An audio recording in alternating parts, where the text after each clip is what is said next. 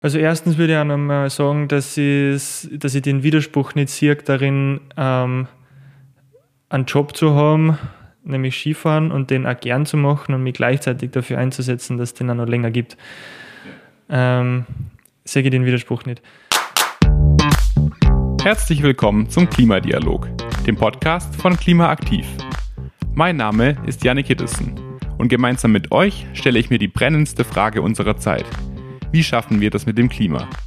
Dazu spreche ich mit Österreichs Klimaidolen, also den Menschen, die uns Mut machen, die anpacken und vorangehen. Zusammen finden wir heraus, was wir von ihren Erfolgsrezepten lernen können. Es ist die letzte Klimadialog-Folge vor Weihnachten und unser Thema passt perfekt zum Wintereinbruch, der Österreich in den letzten Tagen mit Schnee bedeckt hat. Mein heutiger Gast ist nämlich der Weltcup-Skifahrer und Klimaaktivist Julian Schütter.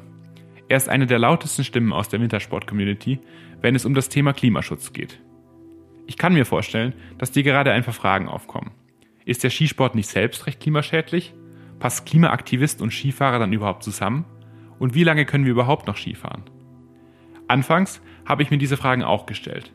Doch je mehr ich mich mit Julians Engagement auseinandergesetzt habe, desto mehr habe ich verstanden, wie sein sportlicher Erfolg und sein aktivistischer Einsatz zusammenhängen und sich gegenseitig beflügeln. In unserem Gespräch hat er mir erklärt, warum er den Vorwurf der Doppelmoral für falsch hält, weshalb der internationale Skiverband FIS bisher zu wenig für den Klimaschutz tut und wie der Skisport allgemein klimafreundlicher und damit seiner Vorbildfunktion gerecht werden kann.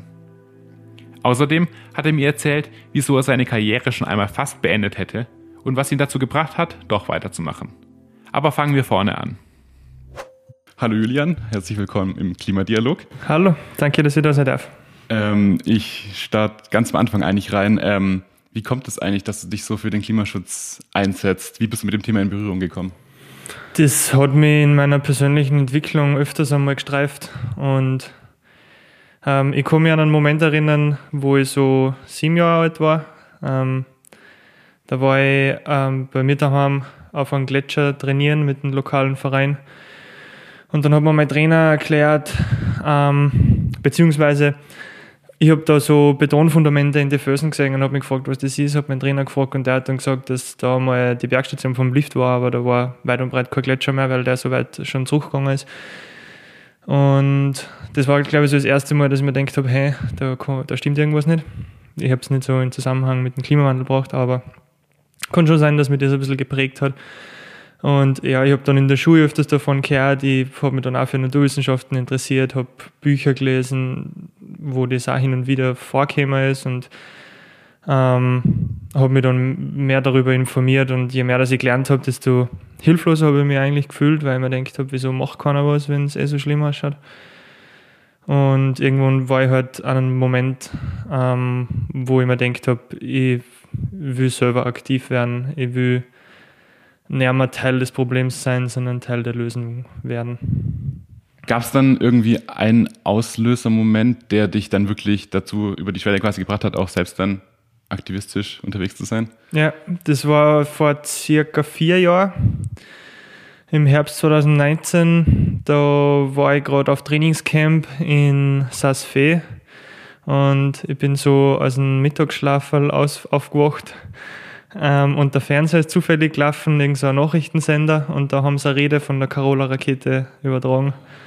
Und da hat sie so in die Richtung gesagt, ähm, dass wir halt bis zum Ende des Jahrhunderts äh, circa 4 Grad wärmere Erde vorfinden werden und dass die Erde in dem Zustand ähm, auf keinen Fall so viele Menschen ernähren kann, wie wir bis dahin laut demografischen Entwicklungen sein werden. Sie hat gesagt, ähm, eineinhalb bis zwei Milliarden Menschen, glaube ich, kann die Erde dann ernähren. Ich glaube, dass diese, diese Zahl mittlerweile überholt ist, aber das hat mir damals ein bisschen die Tragweite von dem Problem realisieren lassen, weil ich mir gedacht habe, ja, zwei Milliarden Menschen, bis dahin sollten wir zehn, elf sein, sollten jetzt acht, neun sterben in einer Zeit, die ich erlebe, soll ich denen jetzt beim Sterben zuschauen.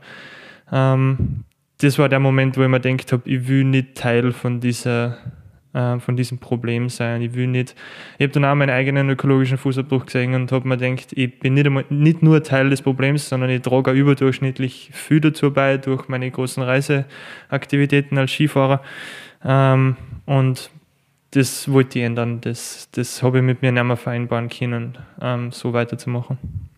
Gab es dann in der Wintersport-Community schon Strukturen, die sich für Klimaschutz eingesetzt hat, wo du anknüpfen konntest oder musstest du dir das bisschen selbst erarbeiten? Ähm, es hat in der Wintersportszene damals schon die Organisation Protect Our Winters gegeben. Ich habe nur relativ lang gebraucht, um Anschluss zu dieser Organisation zu finden. Ähm, da bin ich erst so richtig letzten Sommer dazu gestoßen. Ähm, bis dahin war ich eher ähm, sozusagen solo unterwegs, habe ähm, ein paar Blogposts geschrieben, habe angefangen, ähm, ein Fernstudium zu machen, was in die Richtung geht. Und habe mich auch einen Sommer lang in der Orga von der Regionalgruppe von Fridays for Future in Innsbruck ähm, einbracht. Du setzt dich ja relativ viel mit der Zukunft deines Sports auseinander. Wie schaut es denn aus? Können wir in ein paar Jahrzehnten noch Skifahren, wenn es so weitergeht wie bis jetzt, wenn die so weitermachen wie bisher? Wie ist da die Lage? Also prinzipiell ähm, wird es auch in ein paar Jahrzehnten noch möglich sein, Ski zu fahren. Ähm, es wird immer schwieriger, Tiefschnee und im Gelände zu fahren. Ähm, Kunstschnee wird ähm, auch in 30 Jahren noch produzierbar sein. Zumindest in den Skigebieten, die etwas höher liegen. Bei den tiefer gelegenen wird es wahrscheinlich schwierig werden.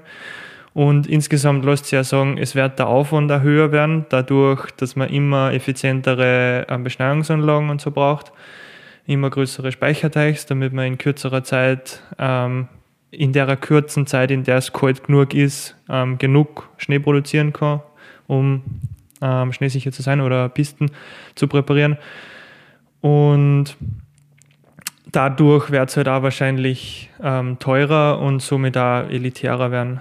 Ja, Sport. also es wird exklusiver werden wahrscheinlich, wenn wir an weniger Orten mit immer höherem Energieaufwand das fahren können, oder? Ist, die Tendenz geht in die Richtung und ich glaube, das ist eine große Herausforderung von diesem Sport, ähm, dem entgegenzuwirken und da Lösungen zu finden, dass das nicht komplett exklusiv wird, sondern schon auch für eine breite Masse zugänglich. Am besten ist natürlich, wenn wir den Zustand von vornherein irgendwie verhindern. Ähm, was können wir denn, was kann jeder selbst tun beim Skifahren? Wie können wir das alle ein bisschen klimafreundlicher da unterwegs sein? Gibt es da irgendwelche Maßnahmen, die man selbst setzen kann im Skiurlaub? Also die Zahlen, die ich kenne, schauen so aus, dass ähm, der größte Teil, nämlich ca. 70 Prozent der Emissionen von einem Skiurlaub oder einem Skitag auf die An- und Abreise fällt. Das heißt, wenn wir wenn wir es schaffen, ähm, mit öffentlichen Verkehrsmitteln ins Skigebiet anzureisen, dann wird man den Sport schon um einiges nachhaltiger machen. Aber also da kann der Skisport ähm, als Vorbild vorausgehen. Aber insgesamt müssen wir es ja generell schaffen, dass wir die Art, wie wir uns fortbewegen, als ganze Gesellschaft verändern oder überdenken. Und ähm, ja, da kann der Skisport ähm, äh, ein Vorbild, eine Vorbildwirkung einnehmen, aber insgesamt ist der Skisport oder ist der Sport dann auch abhängig von der Infrastruktur, die er, die er umgibt und auf die er auch nur begrenzt Einfluss hat. Ja, apropos Infrastruktur, ich glaube, dass schon viele Leute auch irgendwie zumindest das Bild davon haben, dass es einfach recht anstrengend ist, irgendwie in den öffentlichen Verkehrsmitteln zur Skipiste zu kommen. Du hast ja aber selbst auch kein Auto, wenn ich das richtig weiß, oder? Mhm. Und hast wahrscheinlich auch schon das Öfteren ausprobiert, mit den Öffis zur Skipiste zu kommen. Funktioniert das denn gut?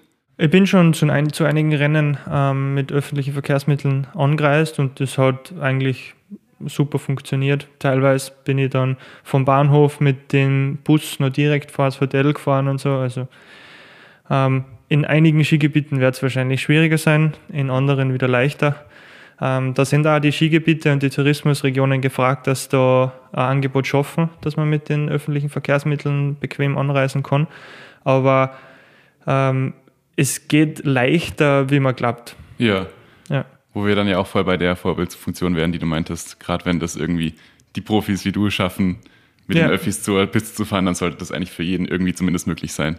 Ja, es ist auf jeden vor. Fall möglich. Ja. Du hast ja Anfang des Jahres einen offenen Brief an die FIS verfasst, mhm. in der du mehr Klimaschutz forderst. Der wurde mittlerweile von über 500 Athletinnen, aktiven Athletinnen unterschrieben. Ähm, die FIS selbst gibt hier an, der erste Sportverband zu sein, der nicht nur klimaneutral, sondern sogar klimapositiv ist. Mhm. Das klingt ja erstmal recht gut. Ähm, woran machen die das denn fest? Ist das plausibel? Ähm, die begründen das ähm, mit einem äh, Regenwaldschutzprojekt irgendwo in Peru, ähm, wobei es aber leider überhaupt keine ähm, überprüfbaren Daten gibt, wo das ist, wie groß das ist, wie viel Götter zahlt wird dafür und oder ja, es gibt einfach nichts, es ist überhaupt nicht transparent. Und ähm, sie sagen ja, dass sie eine Emissionen überkompensieren mit diesem Regenwaldprojekt und basieren das auf Berechnungen, also CO2 ja, CO2-Berechnungen, ähm, die nachweislich von einer Studie als sehr unplausibel ähm, äh, berechnet worden sind. Ähm, das heißt, nein, es ist gar nicht plausibel, dass diese Behauptung, klimapositiv zu sein, irgendwie zutrifft. Was die FIS hier betreibt, ist sogenanntes CO2-Offsetting, auf Deutsch auch Klimakompensation genannt. Ihr kennt das zum Beispiel, wenn ihr beim Buchen eines Flugs angeboten bekommt, durch einen kleinen Aufpreis die Emissionen auszugleichen. Das Versprechen, die eigenen Emissionen werden kompensiert, indem anderswo Emissionen eingespart werden. Zum Beispiel, indem ein Stück Regenwald vor dem Abholzen geschützt wird oder neue Bäume gepflanzt werden. Was manche von uns nutzen, um das schlechte Gewissen zu befriedigen, setzen Unternehmen mittlerweile im großen Stil ein, um zumindest auf dem Papier klimaneutral oder im Fall der FIS sogar klimapositiv zu sein. Es mag erstmal nach einer logischen Rechnung klingen, die ausgestoßenen mit den anderswo eingesparten Emissionen zu verrechnen und so bei Netto Null zu landen. Wirklich klimaneutral wird man dadurch jedoch in aller Regel nicht. Das liegt daran, dass bei der Berechnung der eingesparten Emissionen gerne übertrieben wird und die Emissionen erst verspätet oder nicht dauerhaft eingespart werden. Wer garantiert zum Beispiel, dass die eingepflanzten Bäume auch langfristig stehen bleiben? Verschiedene Medien berichteten letztes Jahr, dass mehr als 90 Prozent der Regenwaldprojekte des größten Anbieters dieser Kompensation kaum Emissionen einsparen. Der Claim, schon heute klimapositiv zu sein, ist jedoch nicht die einzige Äußerung der FIS zum Klimaschutz. Die Organisation gibt außerdem an, ihren Emissionsausstoß bis 2030 halbieren zu wollen. Ist man wenigstens dabei auf einem guten Weg? Also ich finde nicht, dass die FISTA bisher auf einem guten Weg ist, weil ähm, selbes Problem, um die Emissionen zu halbieren, muss man zuerst einmal wissen, wie, wie groß die Emissionen ursprünglich sind, um zu wissen, wie viel man eigentlich halbieren muss. Und ähm, diese Verpflichtung ist die FIS eigentlich schon 2019 eingegangen und jetzt vier Jahre später wissen wir immer noch nicht, wie viel die FIS eigentlich ausstößt. Ähm, also in meinen Augen sind wir dann da schon sehr hinten noch in dem Plan.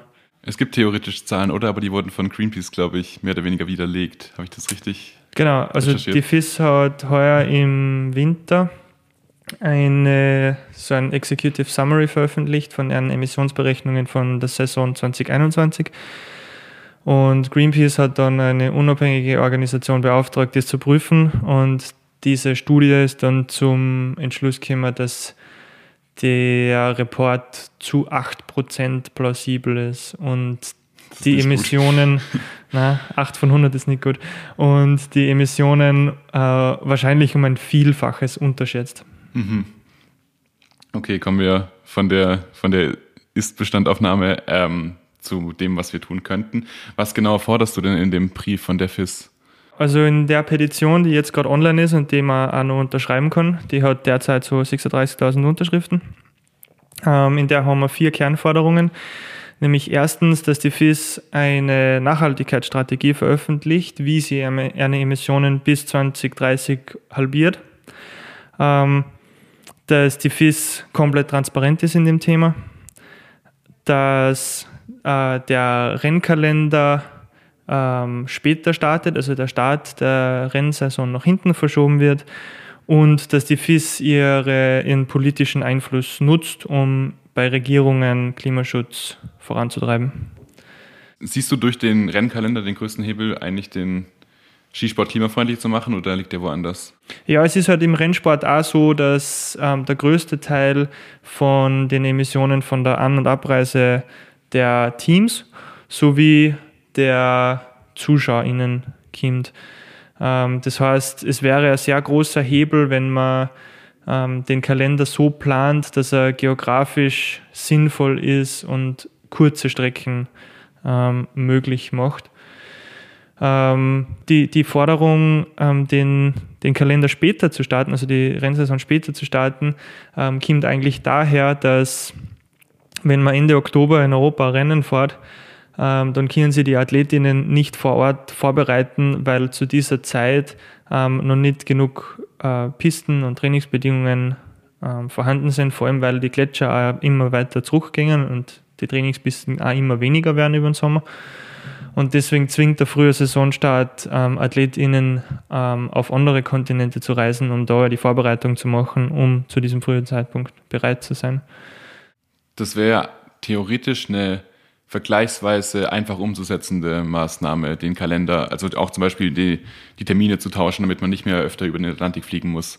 Warum wird das nicht gemacht? Ich hoffe, dass ähm, in Zukunft gemacht wird. Also ja. das wäre die, die, die, der Plan von dieser Petition und dem ganzen Aufwand, den wir da machen, ähm, dass wir die FIS dazu bringen, dass da nachhaltiger und äh, intelligenter, intelligenter planen. Hast du das Gefühl, dass eure Forderungen da ernst genommen werden? Hat sich schon irgendwas getan oder gibt es den Willen zumindest? Ähm, ich habe schon das Gefühl, dass der Druck, den wir bisher aufgebaut haben, äh, Wirkung zeigt. Es ist halt jetzt ein, ein bisschen Geduld gefragt, ohne den Druck halt ähm, abzubauen. Aber ähm, es ist auch klar, dass das nicht von heute auf morgen geht und dass die FIS jetzt einmal mindestens, also zumindest diese Saison einmal braucht, um wirklich eine Emissionen zu berechnen und ähm, ernsthaft äh, überhaupt die Daten zu erheben, aufgrund, also mit denen man dann eine Nachhaltigkeitsstrategie aufstellen kann. Aber ich habe schon das Gefühl, dass sich was bewegt, ja. Vor ein paar Wochen haben ja ähm, Klimaaktivistinnen das Weltcuprennen in Google kurzzeitig gestört. Mhm. Ähm, du hast dich danach öffentlich solidarisiert mit den Aktivistinnen. Für solche Statements checkst du ja vor allem auch in den Kommentarspalten natürlich recht viel Hate ein. Wie gehst du denn damit um? Ähm, wenn ich gerade nicht ein ähm, äh, bisschen angeschlagen bin, äh, mental, also wenn ich mental halbwegs stabil bin, dann kann ich mich über solche Kom Kommentare hauptsächlich auch freuen. Ähm, vor allem, weil äh, diese Kon Kommentare halt hauptsächlich persönliche Angriffe sind und ähm, ziemlich niveauloser Hate. Und das zeigt mir eigentlich, dass ich am richtigen Weg bin, weil erstens zeigt es mir, dass ich gehört werde und dass ich auch irgendwas bewegen muss, weil sonst würde es eh niemanden interessieren und dann wird auch keiner so hasserfüllt reagieren. Und zweitens merke ich, ähm, dass die Menschen, die sowas schreiben, eh nicht die sind, mit denen ich einer Meinung sein will. Also ähm, prinzipiell ist das für mich eine Bestätigung, dass ich am richtigen Weg bin. Es ist ja auch, glaube ich, klar irgendwie, dass diejenigen, die gerade in den Kommentarspalten am lautesten sind, nicht unbedingt immer die Leute sind, die auch wirklich die Mehrheit sind in der Gesellschaft. Ja, ähm, und es fehlen halt auch, ähm, also es, es fehlen auch komplett ernsthafte Argumente. Also es ist es, in diesen Kommentar, in diesen Hate-Kommentaren äh, kommt ja keiner mit äh, nachvollziehbaren Argumenten, sondern nur mit persönlichen Angriffen und das macht es mir leicht, das zu ignorieren. Ja, wenn wir den Vergleich dann ziehen zwischen ähm, online und der Realität, wie nimmst du denn die Wintersport-Community im Allgemeinen wahr? Wird die Klimakrise dort verstanden? Ist die Relevanz klar bis jetzt? Bei vielen schon, ähm, aber es gibt natürlich wie überall auch welche, die es sehr konsequent verdrängen ähm, leugnen, ähm, beziehungsweise äh, einfach nichts davon hören wollen. Ja, ich meine, 500 aktive Athletinnen, die es unterschrieben haben, zeigen ja auch irgendwie, dass da schon ja, auf jeden voll. Fall Druck dahinter ist. Ähm, Die Forderungen, die du an die FIS stellst, was die Transparenz angeht, setzt du ja auch selbst für dich relativ aktiv um. Ich habe gesehen, dass du auf deiner Website deine eigenen Emissionen berechnest und die auch dann online stellst. Und trotz aller Bemühungen, die, da, die du da irgendwie tust, ähm, indem du kein Auto hast, dich hauptsächlich vegan ernährst und so weiter, steigen die natürlich mit Fortlauf deiner Karriere an, die Emissionen, was ja völlig logisch ist. Aber ist es nicht irgendwie frustrierend auch, das so zu sehen? Ähm, ja, prinzipiell zeugt es ja auch davon, dass ich sportlich irgendwas richtig mache, weil also die Emissionen steigen, weil ich halt ähm, in die letzten Jahre auch von, von den unteren Ligen, ähm, FIS bzw. Europacup, wo man halt sie nur in Europa und rund um Österreich aufhält, aufgestiegen bin in World Cup, wo man halt weltweit Rennen fährt. Und dadurch ist logisch, dass die Emissionen auch größer werden. Und ich habe es, also das hat mich früher schon auch belastet, aber mittlerweile habe ich halt wirklich realisiert, dass überhaupt keinen Sinn macht, ähm, sich so auf seinen eigenen ökologischen Fußabdruck zu äh, versteifen ähm, und dass es eigentlich viel gescheiter ist, den politischen Handabdruck zu sehen ähm, und zu versuchen, Einfluss zu nehmen und das System zu ändern, ähm, sodass für alle leichter wird, sich nachhaltig zu verhalten und ehren, so, sodass der ökologische Fußabdruck für alle automatisch geringer wird. Ähm, und ich habe halt auch gelernt, dass das eigentlich genau das ist, was fossile Konzerne wollen, dass sich jeder auf seinen eigenen ähm, Abdruck konzentriert und sich schuldig fühlt und somit ähm, die wahren Verursacher oder Verschmutzer irgendwie vergisst. Und deswegen sind diese, die, diese Emissionsberechnungen mittlerweile gingen die ziemlich an mir vorbei. Ähm, ich mache es halt, um ähm, auch diese Transparenz vorzuleben, ähm, um, um zu zeigen, dass es schon geht. Aber ich habe aufgehört, mich deswegen schuldig zu fühlen. Ja. ja. Was ja auch irgendwie ein bisschen das Argument entkräftigt, das dir, glaube ich, oft entgegengebracht wird, dass es da eine gewisse Doppelmoral gibt, was vielleicht auf den ersten Blick so wirken mag, weil du einerseits irgendwie dich sehr fürs Klima einsetzt oder für den Klimaschutz einsetzt, mhm. andererseits aber dem Beruf nachgehst, der zumindest in den Strukturen, wie wir sie jetzt haben, natürlich nicht gerade klimafreundlich ist. Mhm. Ähm, würdest du das den Kritikerinnen auch so dann entgegnen, wie du es gerade getan hast? Oder was würdest du denen sagen? Also erstens würde ich auch nochmal sagen, dass, dass ich den Widerspruch nicht sehe darin, ähm, einen Job zu haben, nämlich Skifahren und den auch gern zu machen und mich gleichzeitig dafür einzusetzen, dass es den auch noch länger gibt. Ja. Ähm, sehe ich den Widerspruch nicht. Äh, zweitens ähm, habe ich halt realisiert, wie gesagt, dass wir dieses Problem nicht lösen, indem wir alle uns ein bisschen zusammenreißen und alle ein bisschen nachhaltiger konsumieren und, und uns verhalten, sondern wir lösen dieses Problem nur, wenn wir die Rahmenbedingungen um, um uns herum ändern, das System ändern. Und das System zu ändern ist viel leichter, ähm, wenn, wenn man erfolgreich ist, wenn man in, dem, in der Szene, in der man ist, in der man Einfluss hat, bleibt und diesen Einfluss nutzt, anstatt ähm, sie aus einem Bereich zurückzuziehen, der noch nicht nachhaltig ist und dann den ganzen Bereich Menschen zu überlassen, die das eh nicht interessiert. Ja. Du hattest in einem Blogbeitrag auf deiner Website, der glaube ich schon ein bisschen älter ist, trotzdem gesagt, dass du notfalls, wenn dein Engagement in den nächsten Jahren irgendwie keinen strukturellen, strukturellen Wandel erzwingen kann, deine Karriere auch beenden würdest. Siehst du es immer noch so? Würdest du so weit gehen? Ja, sicher. Ähm, also das müsste nicht einmal eine bewusste Entscheidung sein, ähm, weil ich eigentlich fast meine ganze Motivation ähm, im Sport weiterhin an mir zu arbeiten und ähm, besser zu werden, daraus ziehe, dass ich mit dieser Aufmerksamkeit und mit diesem Einfluss und mit dieser Reichweite ähm, äh, mein Beitrag zur Lösung der Klimakrise beitragen kann. Würde ich jetzt ähm, in ein paar Jahren merken, dass ich mit diesem Einfluss doch nichts bewirken kann und dass ich nur ein Statist in dem System bin, dann würde man das ziemlich schnell ähm, meine ganze Motivation nehmen und somit würde auch relativ schnell mein sportlicher Erfolg ausbleiben. Und dann müsste ich gezwungenermaßen meine Karriere beenden, Ja. weil ich einfach nicht mehr gut wäre. Ähm, ja, also, aber vielleicht, vielleicht komme ich dem sogar zuvor und denke mir irgendwann, jetzt gefällt es mir nicht mehr. Ja, ja. Aber interessant, dass es bei dir so zusammenhängt, die beiden Teile, weil ich habe das Gefühl, dass das oft so von außen so betrachtet wird als zwei unterschiedliche Julian Schütters, der Klimaaktivist und der Skifahrer und dass es nicht so ganz zusammenpasst, aber dass das bei dir so aufeinander aufbaut und das eine Mhm. nur durch das andere eigentlich möglich ist, wenn ich es richtig verstehe. Ja, ich war halt vor ein paar Jahren an dem Punkt, wo ich eigentlich vor mir selber nicht mehr rechtfertigen habe können, Ja. dass ich so einen hohen, äh, so hohe Emissionen durchs Reisen habe. Ähm, dass ich, so- so habe ich zumindest damals das Gefühl gehabt, ähm, überdurchschnittlich viel zum Problem beitrage. Und das hat mich in eine tiefe Sinnkrise gesteckt und ähm, da war ich auch schon kurz davor, dass ich es los. Und da habe ich ja nur herausgefunden, indem ich mir vorgenommen habe, dass ich ähm, meinen Einfluss und meine Reichweite nutze, um Teil der Lösung zu werden.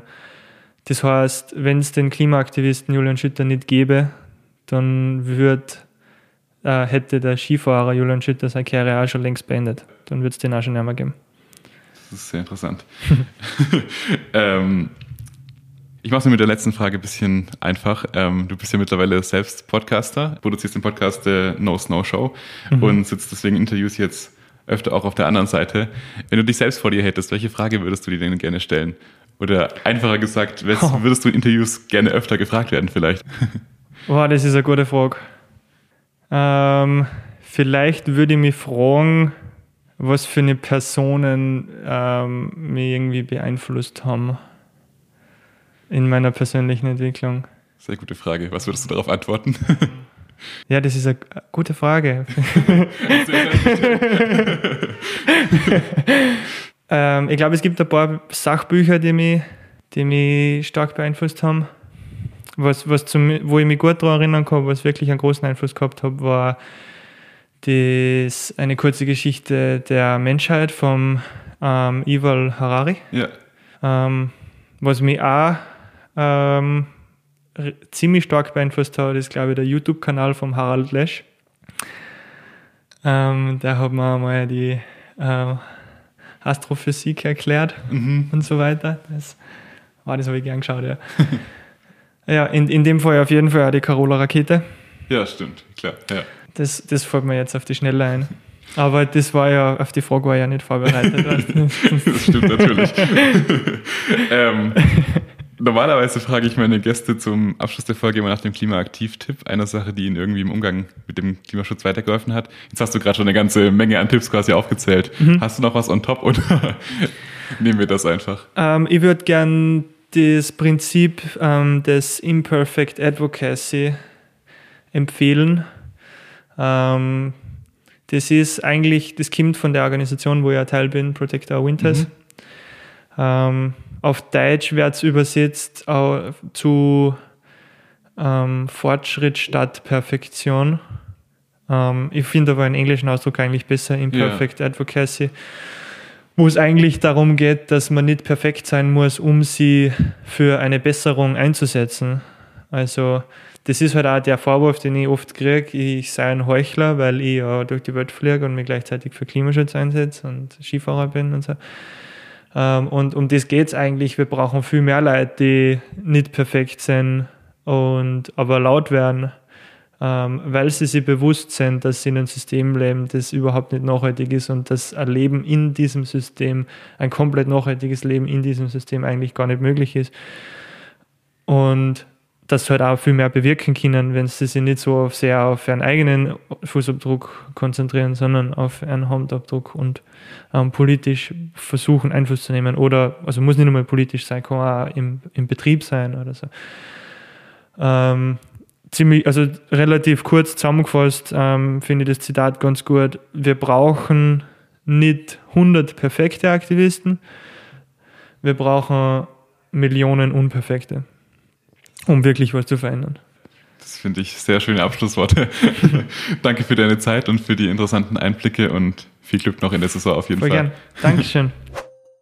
Vieles von dem, was Julian gegen Ende unseres Gesprächs erklärt hat, passt zum Thema Klimahandabdruck statt CO2-Fußabdruck. Genau darum geht es auch in unserer nächsten Folge, die Anfang Jänner erscheinen wird. Folg unserem Podcast gerne auf der Streaming-Plattform deines Vertrauens, um diese und keine weitere Folge mehr zu verpassen. Zum Abschluss habe ich wie immer ein paar Tipps für dich, mit denen du selbst aktiv für den Klimaschutz werden kannst. Wir haben heute ja gelernt, dass ein großer Teil der Emissionen beim Skiurlaub aus der An- und Abreise stammen. Das Klimaaktiv Mobilprogramm Mobilitätsmanagement für Tourismus und Freizeit fördert deshalb Maßnahmen für einen klimafreundlichen Tourismus und ein nachhaltiges Freizeitangebot.